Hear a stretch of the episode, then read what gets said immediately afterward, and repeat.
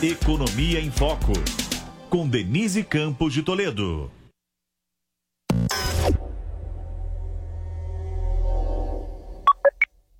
Futebol na Jovem Pan. Um show de informação e opinião. Aqui, a mais vibrante transmissão com a palavra de quem faz o jogo e a emoção da bola rolando. Entre em campo na sintonia do melhor time de esportes do rádio brasileiro. Oferecimento. Loja e 100, 68 anos. Construindo novas lojas para gerar novos empregos. Porque o futuro vai ser nota 100. Loja e 100, ainda bem que tem. Desmistificando o mundo dos negócios. Empreendedorismo 4.0. Um curso de quatro módulos para você aprender a criar, liderar e expandir o seu negócio na nova economia. Com João Kepler, o anjo investidor, e Pedro Ivo Moraes, autor de Empresas Espiritualizadas. Acesse newcursos.com.br, niucursos.com.br e dê os primeiros passos para se tornar um empreendedor 4.0. A Jovem Pan está com você em todos os lugares e em todos os momentos. De manhã, informação e opinião na medida para começar o dia do jeito certo. Bom dia, ouvinte da Jovem Pan. A partir de agora, manchetes do Jornal da Manhã. No começo da tarde, a equipe de esportes da Jovem Pan entra em campo com você. Olá, estamos juntos mais uma vez para mais uma edição do nosso Esporte. Para analisar os lances polêmicos e discutir à vontade. Não é porque o mundo aplaude que o cara tem razão em tudo, Flávio. Ao longo do dia, nossos repórteres não deixam escapar nada. O ministro da Educação é contra os principais assuntos. A notícia de última hora. A gasolina vai voltar a subir. E aquilo que mexe com a sua rotina. As fortes chuvas que atingiram tudo passa pelo microfone da Jovem Pan. Viu só? A Jovem Pan está com você o tempo todo, em som e imagem. Acesse jovempan.com.br. Baixe o aplicativo da Pan e se inscreva nos nossos canais no YouTube. Jovem Pan. A notícia que você quer saber. A notícia que você precisa saber. 24 horas com você. No seu rádio e na internet. Jovem Pan. E aí, pessoal, aqui é a Adriana Reide do Jornal da Manhã, segunda edição. Você já tem a Panflix? A TV da Jovem Pan de graça na internet? É só baixar o aplicativo no seu celular ou tablet. Jornalismo, entretenimento, esporte, canal Kids e muito mais. Todo dia, conteúdos novos para você ver e rever. Baixe agora na App Store ou no Google Play. É de graça. Eu já baixei o meu. Jovem Pan News. Jovem Pan News.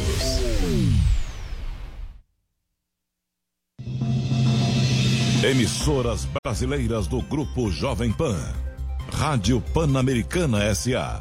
Jovem Pan São Paulo. AM ZYK 521. 620 kHz.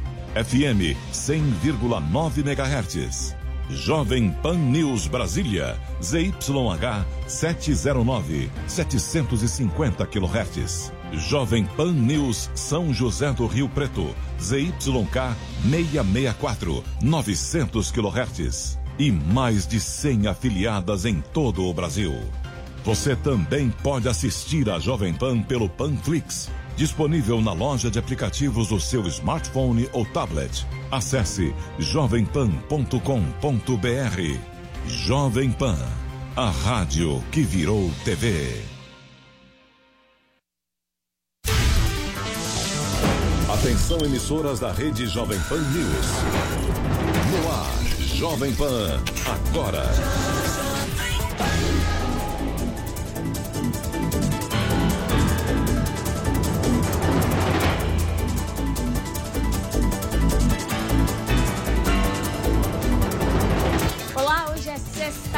Sexta-feira, dia 24 de julho de 2020, começa mais uma edição do Jovem Pan Agora com os principais destaques do Brasil e do mundo. Estamos ao vivo em AM pelo Panflix, Twitter, Facebook e no site jp.com.br. Eu sou Lívia Fernanda e seguimos juntos até às 5 da tarde. Vamos aos destaques de hoje. Jovem Pan Agora.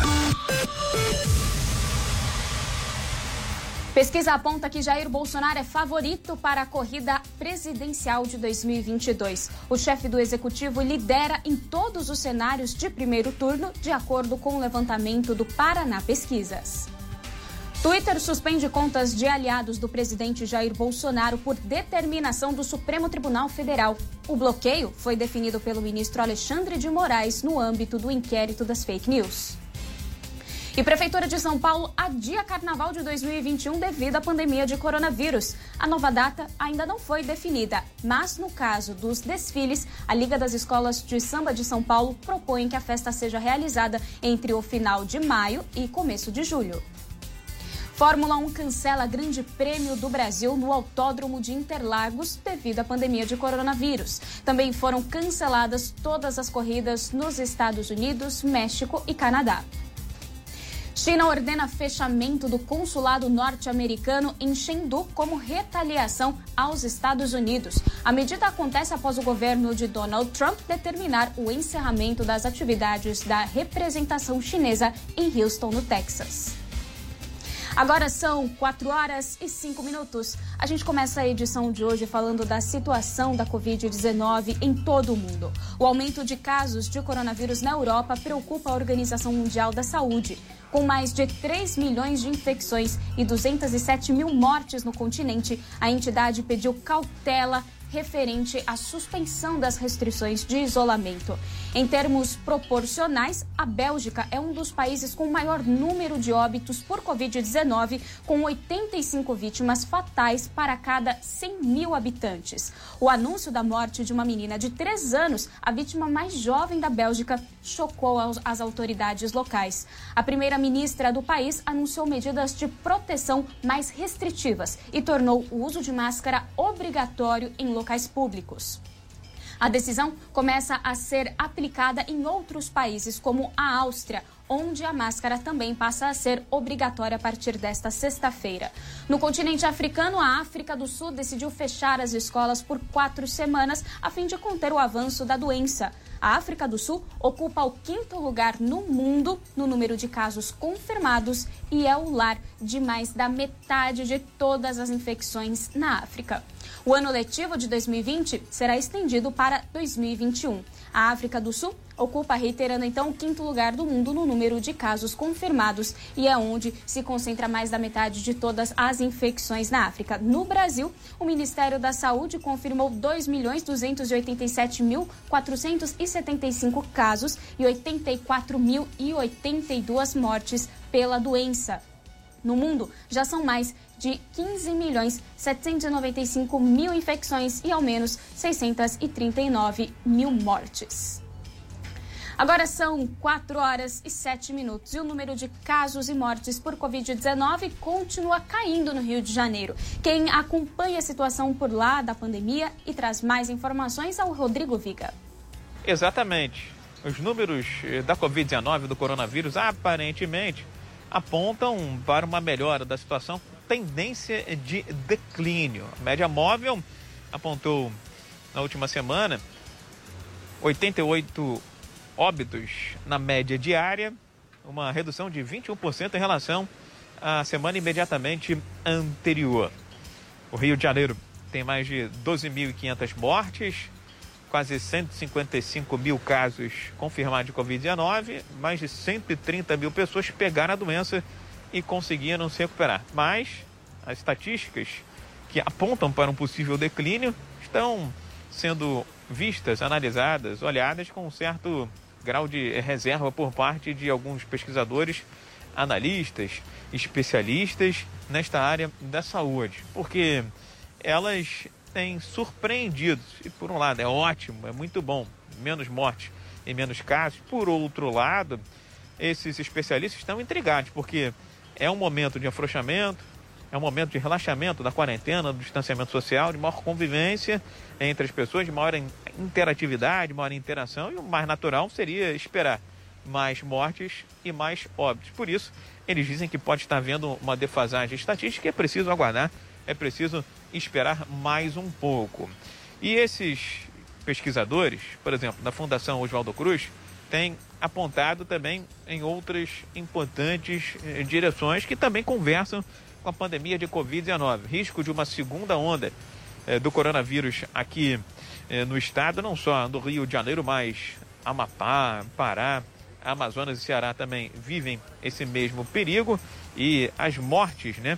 E casos por síndrome respiratória aguda nesse período compreendido entre abril e junho têm aumentado.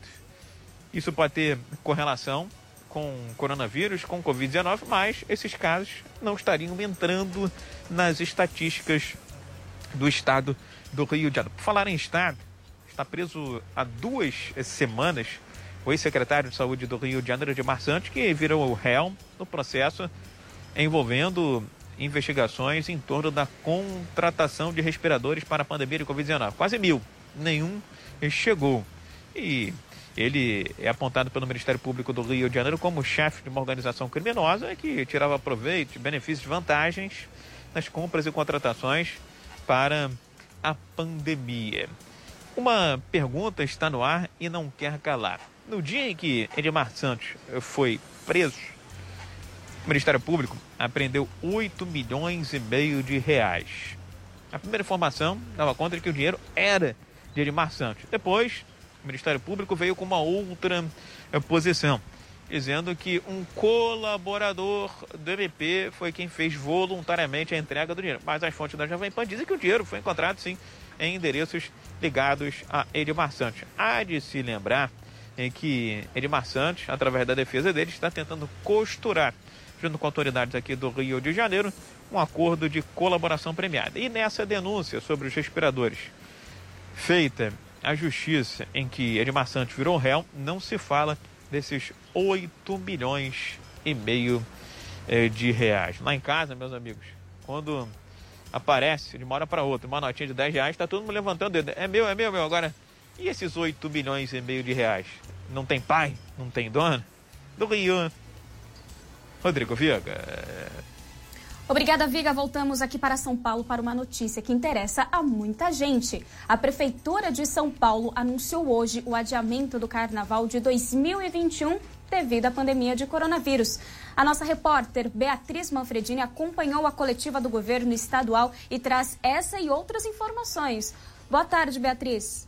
Boa tarde, Lívia. Boa tarde a todos. Eu estou aqui no Palácio dos Bandeirantes, na zona sul de São Paulo, em mais um dia de coletiva de imprensa do governo do estado sobre a Covid-19. Hoje, um dos principais assuntos ficou em torno da agenda de eventos aqui da capital. O prefeito Bruno Covas esteve aqui na coletiva no Palácio dos Bandeirantes e comunicou sobre o adiamento do Carnaval 2021. A gente sabe que a festa sempre acontece em meados de fevereiro e março, mas desta vez não vai ser bem des dessa forma. O prefeito disse que tanto o carnaval das escolas de samba, os desfiles né, no sambódromo do Anhembi, quanto os blocos de rua devem acontecer mais ou menos entre as últimas, nas duas últimas semanas de maio ou nas duas primeiras semanas de julho de 2021. Ele vai tomar uma decisão com prefeitos de outras cidades do Brasil para a gente ter uma festa de carnaval unificada em todo o país. Por isso, o mês de junho foi destacado, foi descartado, porque lá nesse mês acontece São João no Nordeste. Então, dessa forma, duas últimas semanas de maio ou primeiras duas semanas de julho é a previsão para o carnaval do ano que vem. Além do adiamento do carnaval, o prefeito Bruno Covas também anunciou que a Marcha para Jesus e a parada LGBT, que estavam previstas para acontecer presencialmente em novembro, elas iam acontecer em junho, agora desse ano, foram adiadas para novembro, mas agora foram oficialmente canceladas. A Marcha para Jesus diz que vai fazer um evento de outra forma, provavelmente uma carreata ou um evento online, e a parada LGBT já tinha feito um evento online, portanto foi mesmo cancelada, Lívia. Além disso, a gente também teve a notícia que a Fórmula 1 foi cancelada esse ano, não vai mais acontecer nem aqui em São Paulo, nem em outras cidades, outros países da América Latina, da América Central, como México, por exemplo. Só que essa não foi uma decisão do prefeito Bruno Covas e nem do governador do estado de São Paulo, João Dória. Foi uma decisão da própria, própria Fórmula 1. O prefeito Bruno Covas disse que não concorda, que a cidade aqui de São Paulo está com números muito bons da pandemia. Há dois meses é, vem reduzindo o número de óbitos, por exemplo. Também está com números inferiores ao do resto do Brasil, segundo ele, números bem melhores. E tem números parecidos com outras cidades da Europa, por exemplo, que já sediaram eventos do tipo mesmo na pandemia. O próprio prefeito Bruno Covas assinou protocolos para essa área de automobilismo, de ciclismo, para esses eventos voltarem a acontecer. Então ele disse que não concorda, mas que não vai recorrer dessa decisão da Fórmula 1. Então realmente agora só em 2021. E aí, falando agora sobre o Plano São Paulo, a gente sabe que as sextas-feiras é dia de atualização do plano, em que as cidades podem progredir ou regredir de fase. Hoje, pela primeira vez desde o início do plano, nenhuma cidade regrediu de fase. A gente teve três mudanças em municípios, mas nenhuma regressão. O que acontece é que Araçatuba e Campinas, que estavam na fase 1 vermelha, aquela mais restrita do plano, onde só serviços essenciais podem funcionar, passaram para a fase 2 laranja. Então vão poder abrir shoppings, comércios e escritórios. Já a região de Araraquara, que estava na fase 2 laranja, passou para 3 amarela, podendo reabrir bares, restaurantes, salões de beleza e barbearias. Como eu disse, essa foi a primeira vez que nenhuma cidade regrediu. Ainda falando sobre o plano São Paulo, o governador João Dória estendeu a quarentena em todo o estado pela oitava vez desde março. Dessa vez, a quarentena vai até o dia 10 de agosto, Lívia. E uma atualização nos números, hoje foram registradas 11.211 mortes, é o terceiro dia seguido que a gente vê mais de 10 mil mortes, mas os médicos aqui do governo de São Paulo, do Centro de Contingência do Coronavírus, diz que se tratam de números represados devido a um problema no DataSUS, que é o método que contabiliza esses casos. Então foram 11.211 mortes em um dia, desculpa, 11.211 casos em um, registrados em um dia totalizando 463.218 casos desde o início da pandemia e 312 novas mortes, chegando a 20.206 óbitos em todo o estado. Lívia. Beatriz, muito obrigada por todas as informações. Agora são 4 horas e 14 minutos. Vamos para o interior de São Paulo. A Polícia Federal investiga se álcool adulterado de fábrica clandestina do interior paulista foi entregue em hospitais do país. A informação chega agora com o Alexandre Pitoli. Boa tarde, Alexandre. Boa tarde, Lívia. Boa tarde para você que acompanha mais esta edição do Jovem Pan Agora. Lívia, ontem anunciamos aqui no Jovem Pan Agora a descoberta de uma fábrica clandestina de álcool em gel pela Polícia Federal de São José do Rio Preto, na cidade de Catanduva, cidades do interior do estado de São Paulo. Ontem foram apreendidos mais de 10 mil litros de álcool em gel, além de 1.900 frascos prontos e preparados para venda, além de 25 mil embalagens, documentos, maquinários e um caminhão-tanque. O que chamou a atenção do delegado da Polícia Federal responsável pelo caso, entre os documentos encontrados, são as evidências de que este álcool em gel adulterado tenha sido distribuído e vendido para hospitais de todo o Brasil. O proprietário continua preso e a Polícia Federal chegou até o galpão através de uma denúncia anônima. Alexandre Pitoli, para a Rede Jovem Pan. E o presidente Jair Bolsonaro afirmou nesta sexta-feira que os agentes da Polícia Rodoviária Federal merecem uma assistência maior do Estado. Os detalhes da fala a gente confere agora com o Antônio Maldonado, direto de Brasília. Boa tarde, Antônio. Oi, Lívia, boa tarde a você e a todos que acompanham aqui o Jovem Pan agora. Olha, Lívia, o presidente Jair Bolsonaro disse que a estrutura do governo federal está à disposição para facilitar o dia a dia dos agentes de segurança pública do país. A fala aconteceu durante a cerimônia de comemoração dos 92 anos da Polícia Rodoviária Federal, que foi realizada aqui em Brasília na manhã de hoje. Bolsonaro, que está isolado e em tratamento para a Covid-19, participou do evento por videoconferência. No discurso, ele reconheceu que, pelo trabalho que desempenham, os agentes da Polícia Rodoviária Federal mereciam uma assistência maior do Estado do que tem atualmente. O presidente fez questão de dizer, no entanto, que fará o que puder para ajudar no trabalho da PRF. Da minha parte, no que depender de decretos, por parte do ministro da Justiça, o André, do que depender de portarias, bem como do ágil, o nosso diretor-geral, do que depender de instruções normativas, estamos à disposição de toda a corporação para fazer com que mais meios de forma mais ágil e com menos burocracia, vocês possam cumprir o seu objetivo. Bom, Lívia, o ministro da Justiça, André Mendonça, que é o responsável pela PRF, também participou da cerimônia por videoconferência. Ele afirmou que a corporação nunca foi tão valorizada quanto é no atual governo e lembrou da importância da Polícia Rodoviária Federal para o país. A grande verdade é que nós vivemos, salvo ilhas isoladas, um estado de verdadeira guerra civil, onde a importância das forças de segurança pública ganham notoriedade para a garantia do próprio Estado democrático de direito. Olha, Lívia, é bom a gente lembrar que a reestruturação das carreiras da Polícia Federal e da Polícia Rodoviária Federal, a contratação de novos policiais e o aumento para a segurança aqui do Distrito Federal atrasaram a sanção daquele projeto de socorro aos estados e municípios durante a pandemia.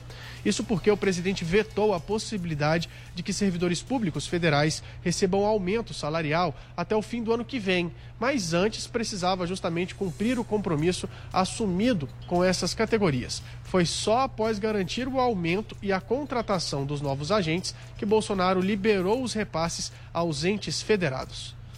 Lívia? Obrigada, Antônio. Ainda em Brasília, um levantamento do Paraná Pesquisas aponta que o presidente Jair Bolsonaro lidera o primeiro turno das eleições de 2022 em todos os cenários. Os percentuais vão de 27,5% e 30,7%. A pesquisa ainda indica um resultado favorável para Bolsonaro no segundo turno contra os seis potenciais adversários. São eles o ex-presidente Luiz Inácio Lula da Silva, o ex-prefeito Fernando Haddad, o ex-governador Ciro Gomes, o ex-ministro Sérgio Moro, o governador paulista João Dória e o apresentador Luciano Huck. Sobre isso, então, eu converso agora com a Luciana Verdolim, direto de Brasília, que vai detalhar melhor os levantamentos que essa pesquisa revelou. Boa tarde, Luciana. Boa tarde, Lívia. Boa tarde também a quem acompanha a gente. No primeiro turno, quem mais se aproxima do presidente Jair Bolsonaro nas intenções de voto é o ex-presidente Lula. Mas mesmo assim, Bolsonaro ficaria na frente com 30, não, minto, com 27% dos votos, enquanto Lula teria 22% dos votos. Quando a disputa fosse, por exemplo, com o ex-ministro da Justiça Sérgio Moro, Bolsonaro teria 29, Moro 17 e, e no caso de Fernando Haddad, Bolsonaro teria 30,7 e Bolsonaro 14,5%. Nos cenários de segundo turno, o presidente Jair Bolsonaro também estaria bem na frente. De Haddad estaria com 46,6% dos votos, enquanto Haddad teria 32%, e no caso do ex-presidente Lula, o presidente Jair Bolsonaro teria 45,6% dos votos, enquanto Lula 36,4%. Aqui no Palácio do Planalto, isso está vendo assim com muito cuidado, mas há sim motivos de comemoração. Qual é a avaliação?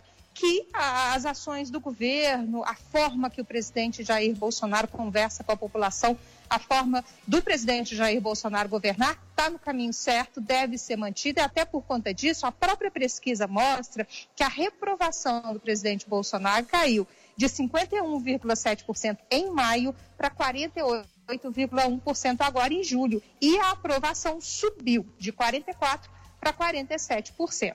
O presidente não gosta de pesquisa, não gosta de comentar pesquisa, faz questão de ressaltar que ainda está muito longe das eleições presidenciais, mas é uma sinalização positiva, segundo o governo.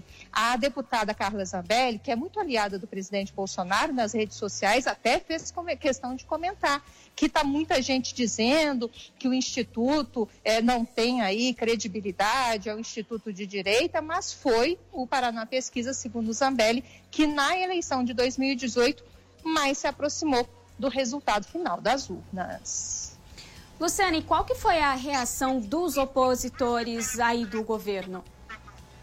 Olha, está todo mundo minimizando. A, a, a, avaliação que se faz é de que a pesquisa está é, mostrando apenas um lado, mas é bom a gente deixar muito claro que a questão está sendo, é, essa pesquisa foi feita no momento de crise sanitária, no momento de crise fiscal. Há muitos problemas na economia, há muita gente perdendo emprego e a avaliação que se faz aqui dentro do governo é de que o auxílio emergencial é importante, está sendo importante nesse momento para o presidente manter a popularidade e para avaliação positiva do presidente Bolsonaro é, se manter até começar a subir no país. Os petistas fazem questão de ressaltar que o PT não morreu, que o PT está firme e que essa pesquisa não indicaria muita coisa.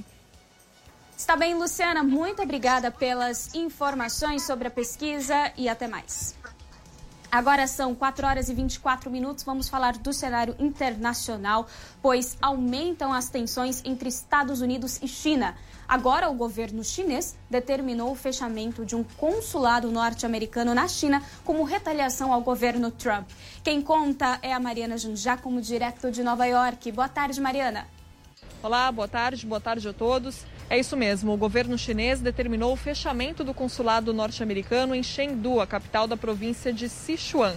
É um consulado importante para os Estados Unidos, tem uma importância geopolítica, porque fica perto de uma área industrial no sudoeste da China, também da região autônoma do Tibete. Então, é claro, tem a sua importância, não é uma importância tão grande como se fosse o fechamento do consulado em Xangai, por exemplo, mas é importante sim. Então, foi um claro recado e uma clara retaliação do governo chinês ao governo Donald Trump por causa da decisão de fechar o consulado chinês em Houston, no Texas. Hoje acabou o prazo para que os funcionários saiam, deixem o prédio do consulado chinês e, inclusive, os bombeiros foram chamados para esse prédio do consulado chinês porque os funcionários começaram a queimar uma série de papéis. O secretário de Estado norte-americano, Mike Pompeo, disse que esse prédio do consulado chinês era um local de espionagem chinesa. E nessa semana também o governo aqui dos Estados Unidos anunciou a prisão de pesquisadores ligados ao exército da China por terem mentido para conseguir o visto aqui no país. Então eles fizeram esse anúncio desses pesquisadores, né, voltando, então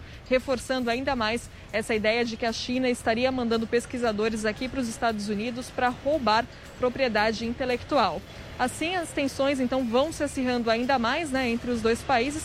E a gente continua acompanhando, é claro, todo esse cenário, um noticiário intenso aqui nos Estados Unidos com as tensões externas e também as tensões internas, como por exemplo os protestos lá em Portland, no Oregon. Já foram 56 dias de protestos, protestos contra o racismo, que contam ali com a ação das tropas federais uma ação que gera muita polêmica aqui nos Estados Unidos por causa do uso de força. O Departamento de Justiça, uma agência independente do Departamento de Justiça, vai analisar, vai investigar o uso de força dessas tropas federais, porque há relatos ali de prisões arbitrárias, de atos de truculência, os oficiais ali com gás lacrimogênio, né? Então, isso tudo vai ser investigado.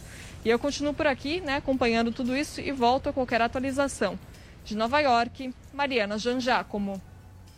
Agora são 4 horas e 27 minutos. O Fundeb, fundo que financia a educação básica, é considerado fundamental para um país carente como o Brasil e já deu resultados na sala de aula. Na semana passada, a PEC que prevê a renovação do programa foi aprovada na Câmara e agora vai ao Senado. O texto amplia a participação da União nos gastos em 23% até 2026, elevando recursos aos municípios pobres. O Fundeb financia cerca de dois terços de todo o ensino básico público do Brasil e expira, por lei, no final deste ano. Para se ter uma ideia, em 2019 foram mais de 150 bilhões de reais em repasses. O secretário da Educação do Paraná, Renato Feder, ressalta que o setor sempre precisa de dinheiro. Com a manutenção e ampliação do Fundeb, a população pode entender que o futuro da educação pública uh, é promissor porque além do repasse que o governo federal dava, ele vai mais do que dobrar. E principalmente para aqueles que mais precisam, o dinheiro que vai ser aproximadamente 15 bilhões de reais por ano, vai chegar aos municípios mais pobres que mais precisam do dinheiro, né? Então, daqui a seis anos, em vez do governo federal dar 15 bilhões a mais, ele vai dar mais de 30 bilhões a mais todos os anos. Renato Feder espera que o aumento de recursos favoreça pais que não conseguem vagas em creches para os filhos. O secretário executivo de Educação do Estado de São Paulo, Haroldo Correa Rocha, lembra que desde 2006 o Fundeb traz avanços. Nesse período, a educação brasileira é, tem evidências de, de, muita melhoria né, no primeiro a quinto ano, no sexto ao nono e até no ensino médio. Então, é uma política bem sucedida e para o cidadão que nos ouve aí, que não sabe exatamente de que, que a gente está falando, quer dizer, na verdade, o Fundeb é um fundo é, que junta dinheiro dos estados e municípios é, e junta o dinheiro e depois distribui de acordo com a quantidade de alunos. O secretário executivo Haroldo Correia salienta que o Fundeb, demo, Fundeb democratiza o acesso de recursos. O diretor executivo do Todos pela Educação, Olavo Nogueira Filho, aponta que o investimento por aluno vai aumentar.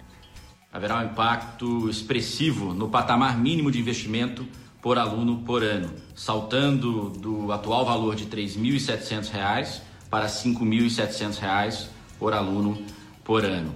Isso, na prática, significa melhores condições, principalmente para as redes mais pobres, de melhorar os salários dos seus professores, melhorar a infraestrutura das escolas, melhorar os materiais pedagógicos, entre outras questões que podem fazer a diferença na aprendizagem dos alunos. O diretor executivo do Todos pela Educação, Olavo Nogueira Filho, explica que a PEC aprimora a estrutura do fundo, além de ampliar os recursos. O relator do Fundeb no Senado, Flávio Arnes, da Rede do Paraná, afirma que outra preocupação é controlar os gastos. O Fundeb é um instrumento essencial para a educação básica no país: creche, pré-escola, ensino fundamental, médio, trabalho, jovens e adultos é o que o Brasil precisa. E o controle dos recursos do Fundeb também deve sempre acontecer de maneira adequada. E, atualmente, nós já temos os conselhos de controle e acompanhamento do Fundeb nos municípios e nos estados, com a participação de professores, pais, para que todo mundo sinta a responsabilidade de juntos mudarmos o Brasil pela educação. O relator do Fundeb no Senado, Flávio Arns, cita ainda os tribunais de contas como responsáveis por fiscalizar os gastos. Caso a PEC seja aprovada na casa, o Fundeb se tornará permanentemente, já que já estão previstos aumentos de repasse a partir de 2021. Agora são 4 horas e 31 minutos. O Jovem Pan agora faz um rápido intervalo. Não saia daí que a gente já volta. Jovem Pan, agora.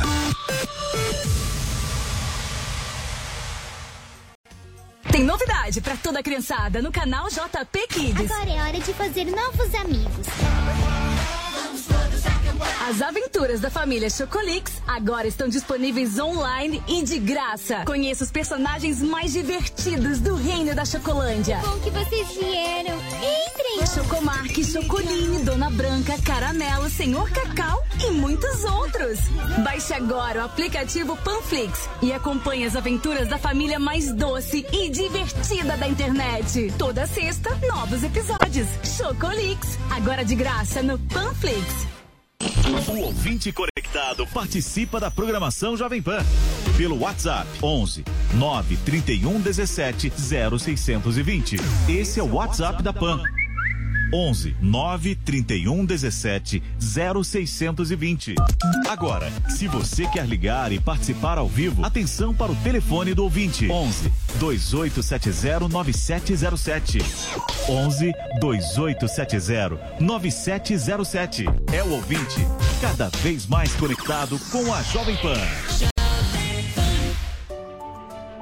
Em 68 anos de história, as lojas 100 já venceram muitos desafios.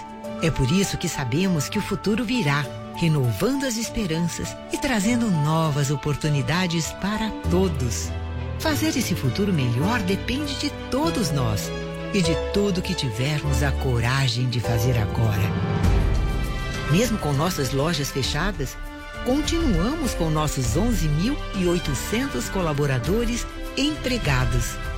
Mantivemos em dia o pagamento a todos os nossos parceiros comerciais e concedemos a você, nosso cliente, o benefício de quitar suas prestações sem juros na reabertura das lojas 100.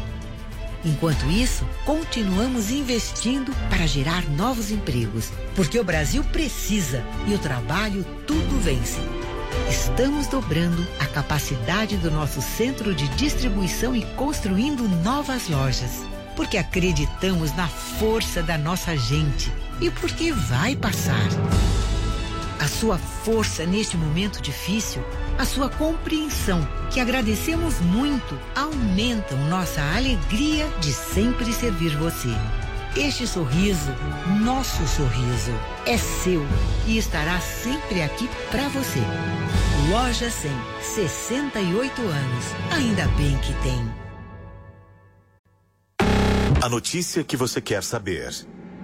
A notícia que você precisa saber. 24 horas com você. No seu rádio e na internet. Jovem Pan. Jovem Pan, agora.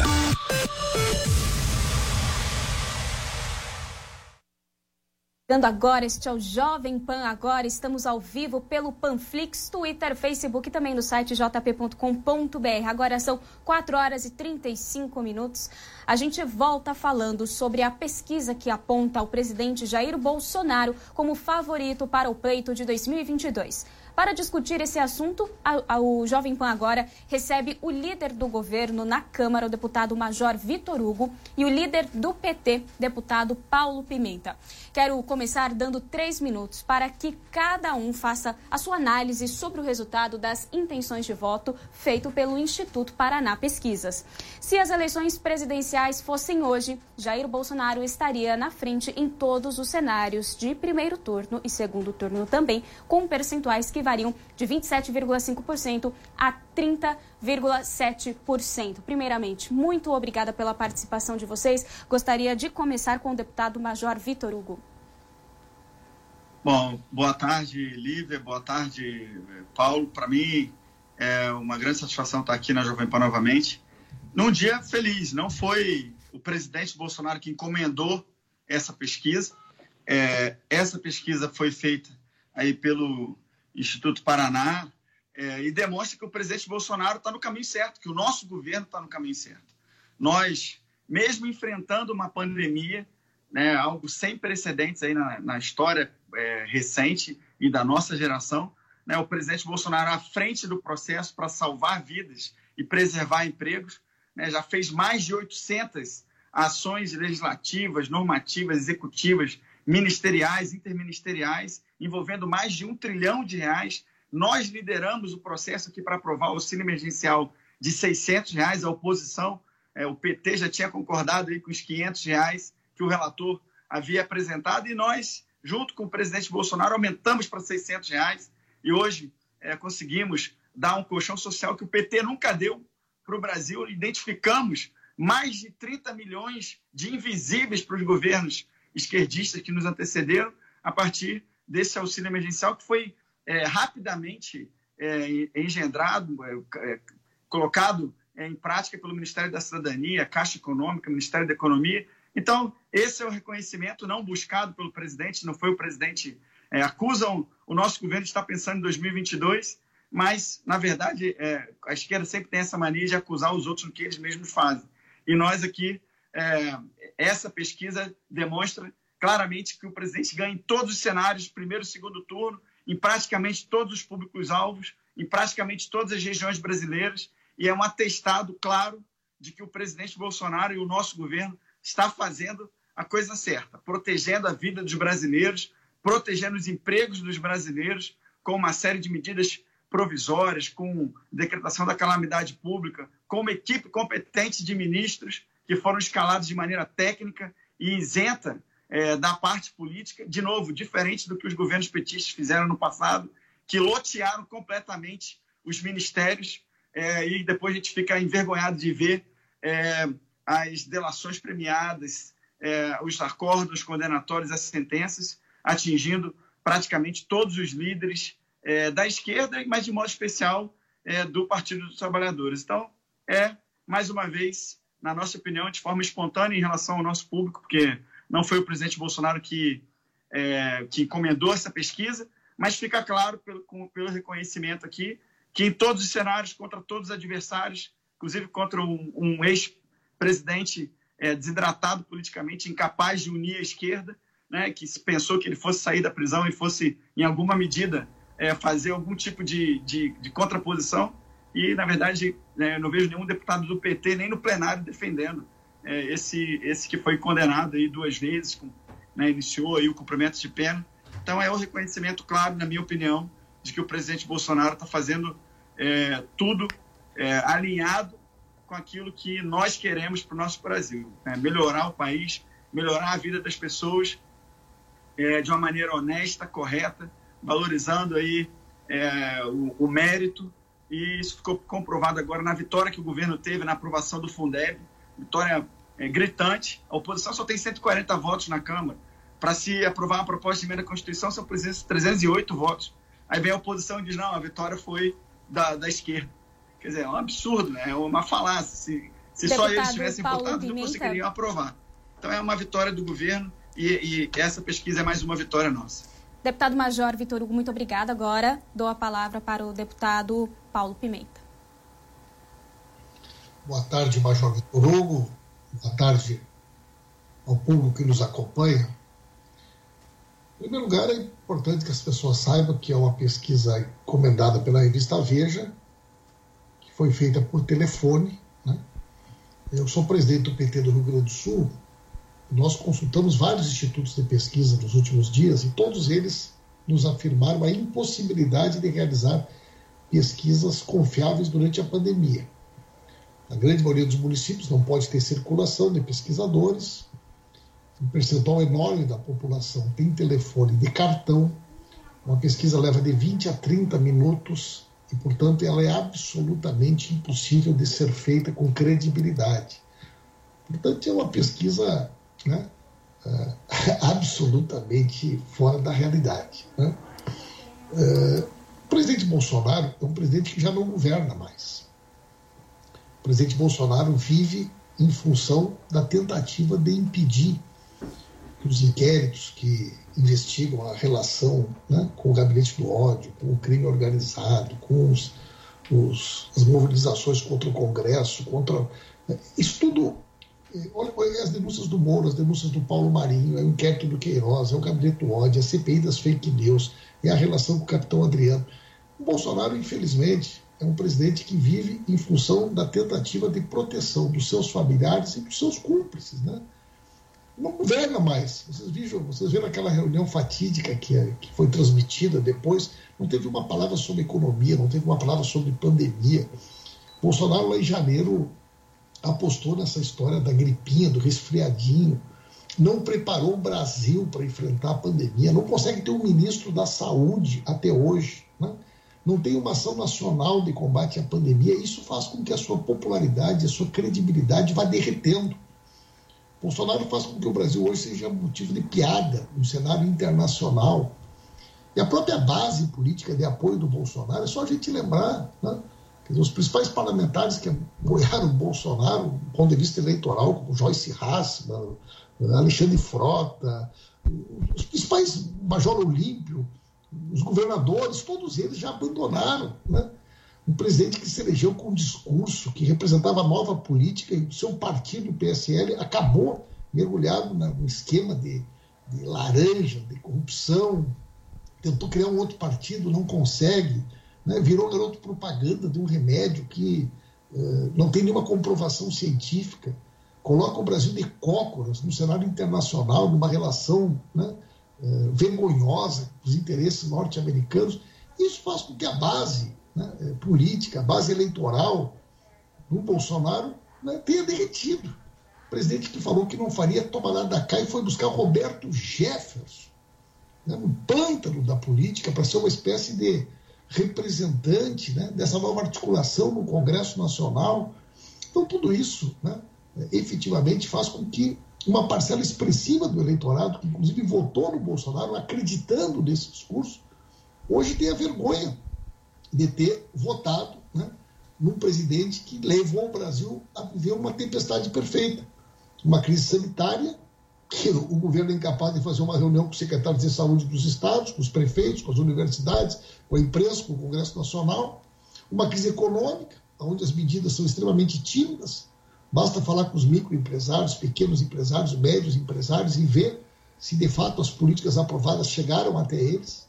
Né? São centenas de milhares de empresas sendo fechadas, sem qualquer tipo de ação real e efetiva por parte do governo, e uma crise política do governo que já não governa e que vive em função da sua própria sobrevivência. Por isso, nós uh, achamos que essa pesquisa, né, uh, feita de uma forma totalmente uh, fora do padrão normal durante a pandemia, ela não reflete nem de perto né, o retrato atual da situação política do país.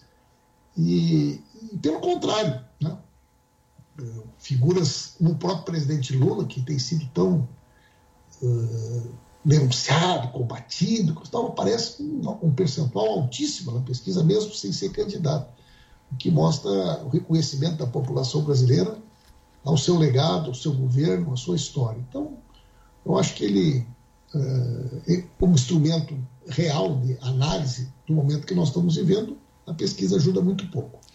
Certo, deputado Paulo Pimenta. A pesquisa também mostra que 48,1% dos entrevistados desaprovam a gestão do presidente Jair Bolsonaro e 38% consideram ruim ou péssimo. Mesmo com essa quantidade de reprovação, Bolsonaro, com os adversários colocados hoje, sairia vencedor tanto em primeiro quanto em segundo turno. Como que vocês avaliam a estratégia do governo no enfrentamento à pandemia de Covid-19? Pode começar o deputado Major Vitor Hugo. Bom, a estratégia do nosso presidente é, e dos seus competentes ministros, a estratégia está corretíssima. O presidente né, fechou fronteiras, controlou é, os nossos aeroportos, estimulou é, a importação de insumos para a produção de remédios e também de equipamentos de proteção, de, dificultou a exportação desses produtos é, ao mesmo tempo aprovou matérias importantíssimas aqui na Câmara dos Deputados, como é, a decretação da calamidade pública, como a questão da PEC do orçamento de guerra, como tantas medidas provisórias né, nós conseguimos aprovar. Então, na minha, na minha opinião, a gente, ao invés de medir, é lógico que nós nos compadecemos, nós é, somos solidários com todas as mortes, todos os falecimentos, com cada uma das famílias que perderam entes queridos nesse combate, mas é preciso também que nós revelemos sempre os dados que uma grande parte da imprensa não fala e que tem certeza a esquerda também faz questão de nunca ressaltar, como, por exemplo, a quantidade de brasileiros que se recuperaram já da Covid-19, mais de 1 milhão e 600 mil recuperados aqui no Brasil. Né? Nos Estados Unidos, mais de 1 milhão e 200 mil. Então, isso é importante. Nós somos o primeiro país no mundo em termos de recuperação da doença. Nós temos que enfrentar a doença. Agora, vergonha, eu quero falar, é, tem o Brasil de ter um ex-presidente como o Lula.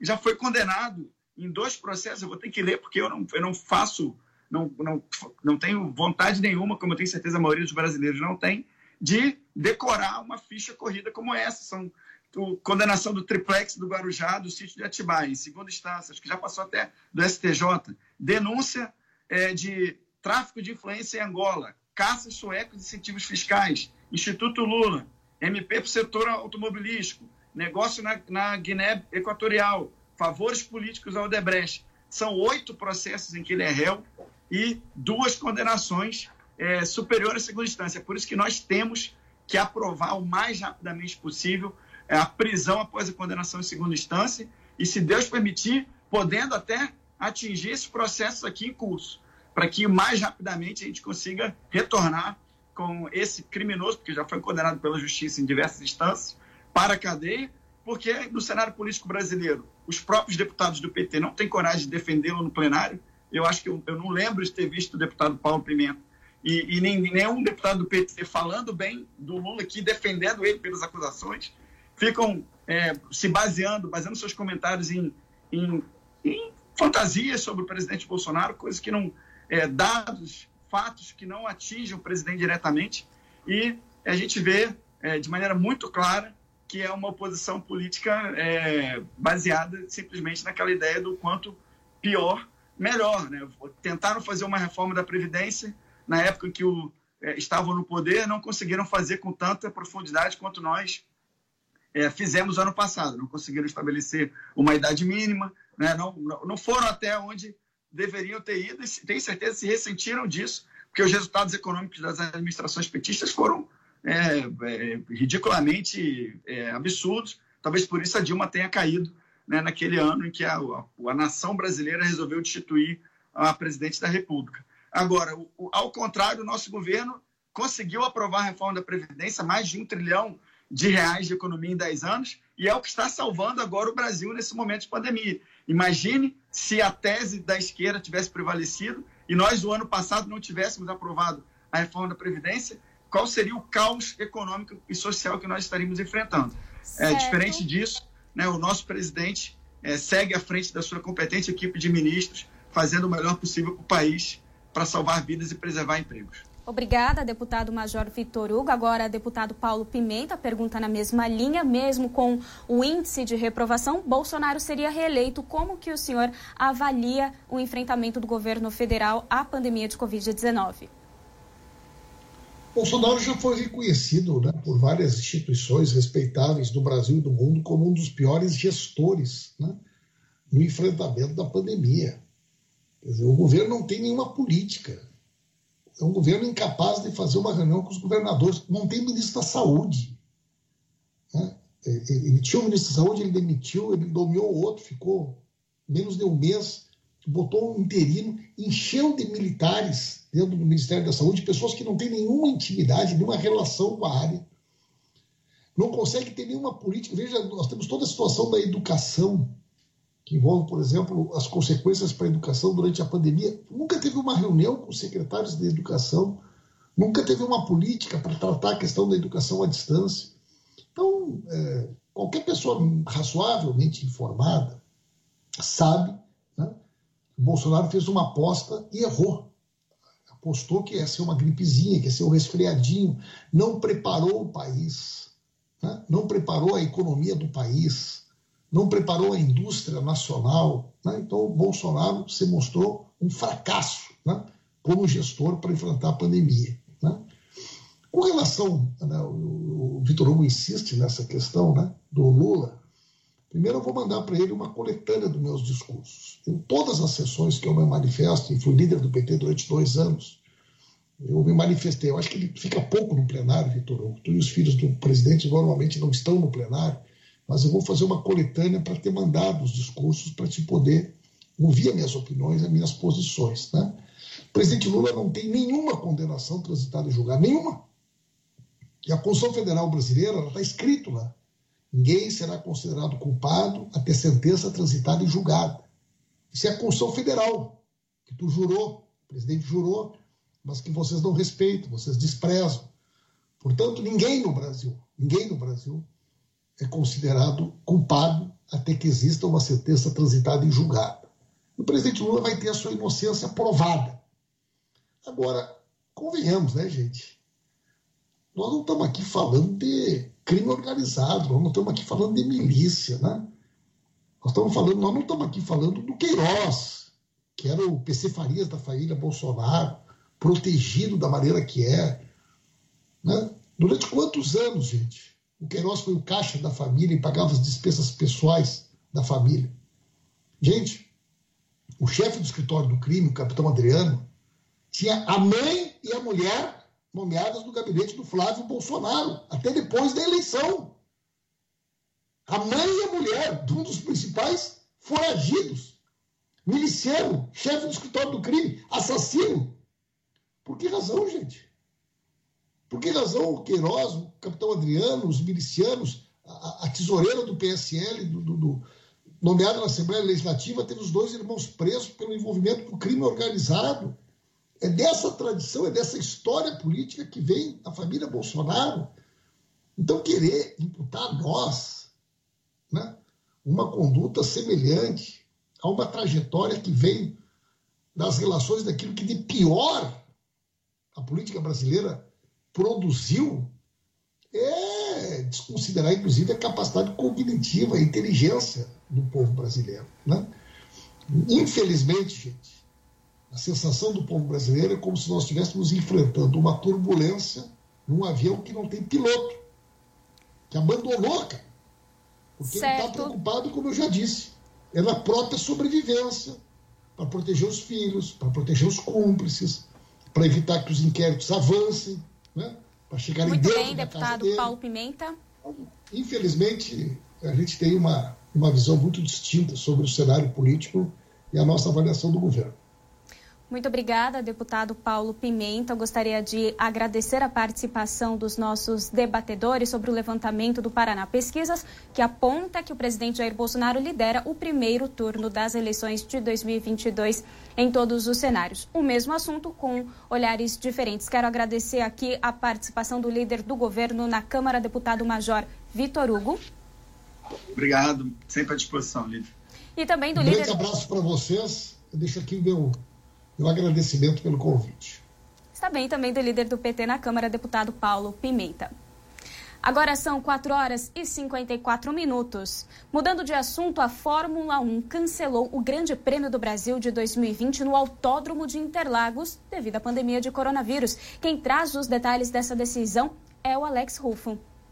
A Fórmula 1 acabou de cancelar na manhã desta sexta-feira o GP Brasil de Fórmula 1. E essa não foi uma atitude só contra o Brasil, na verdade contra as Américas. Ah, o Toto Wolff já tinha declarado algum tempo atrás que não gostaria de cruzar o Atlântico, tendo visto aí essa instabilidade tanto nos Estados Unidos, no México e no Canadá e principalmente no Brasil.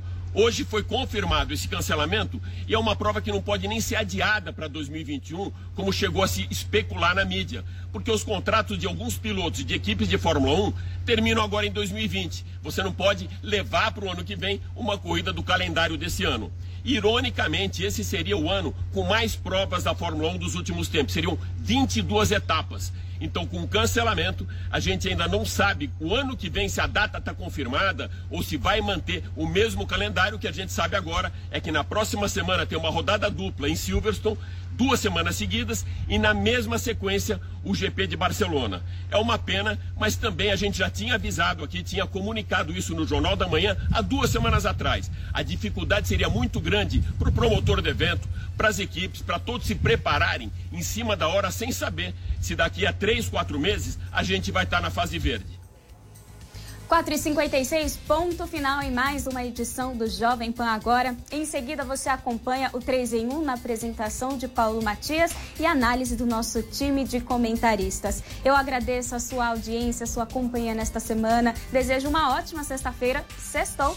E também desejo um ótimo final de semana. Eu te espero na segunda-feira, às quatro da tarde. Até mais.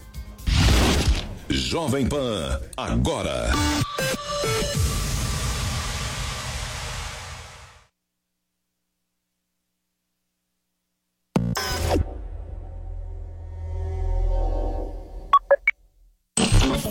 Ouvinte conectado participa da programação Jovem Pan pelo WhatsApp 11 931 17 0620. Esse é o WhatsApp da Pan. 11 931 17 0620. Agora, se você quer ligar e participar ao vivo, atenção para o telefone do ouvinte: 11 2870 9707. 11 2870 9707. É o ouvinte cada vez mais conectado com a Jovem Pan. Você que fica ligado na programação da Jovem Pan pode ser também comentarista dos principais assuntos do dia. Como é que é? Fernando Martins, abre as câmeras e os microfones da Jovem Pan para você debater e opinar sobre os temas quentes do noticiário do Brasil e do mundo. Bom dia, bom dia, bom dia, Fernando, tudo bem? Bom dia, bom dia, tudo em ordem? De terça a domingo, a partir da meia-noite. É, é verdade. Tamo junto na Pan. É, você tá aqui na Jovem Pan, meu amigo. Um bate-papo bem humorado que dá voz aos ouvintes e internautas. É, é assim que funciona um programa de rádio, televisão, como na casa das pessoas. Eu convido quem eu quero que vá na minha casa. Mas aqui a gente convida todos. Ao vivo, na Jovem Pan News e no aplicativo Panflix. Obrigado a todas as afiliadas, as emissoras espalhadas pelo país. Tamo junto na Pan. Como é que é?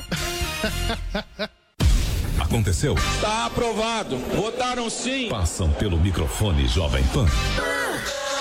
A polícia do Rio de Janeiro faz mais uma grande A apreensão Venezuela de drogas. sofreu um novo depois da polêmica gerada pelas críticas do presidente Jair Bolsonaro. Hoje eu falo de Washington, capital dos Estados Unidos.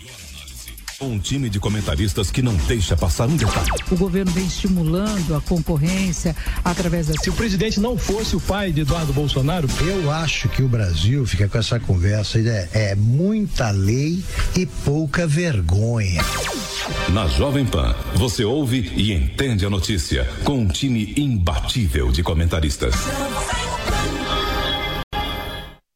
No Esporte em Discussão, você encontra o melhor time de comentaristas esportivos do rádio e da internet. 90 minutos de muita discussão, informação e muito bom humor sobre os principais assuntos do mundo do futebol.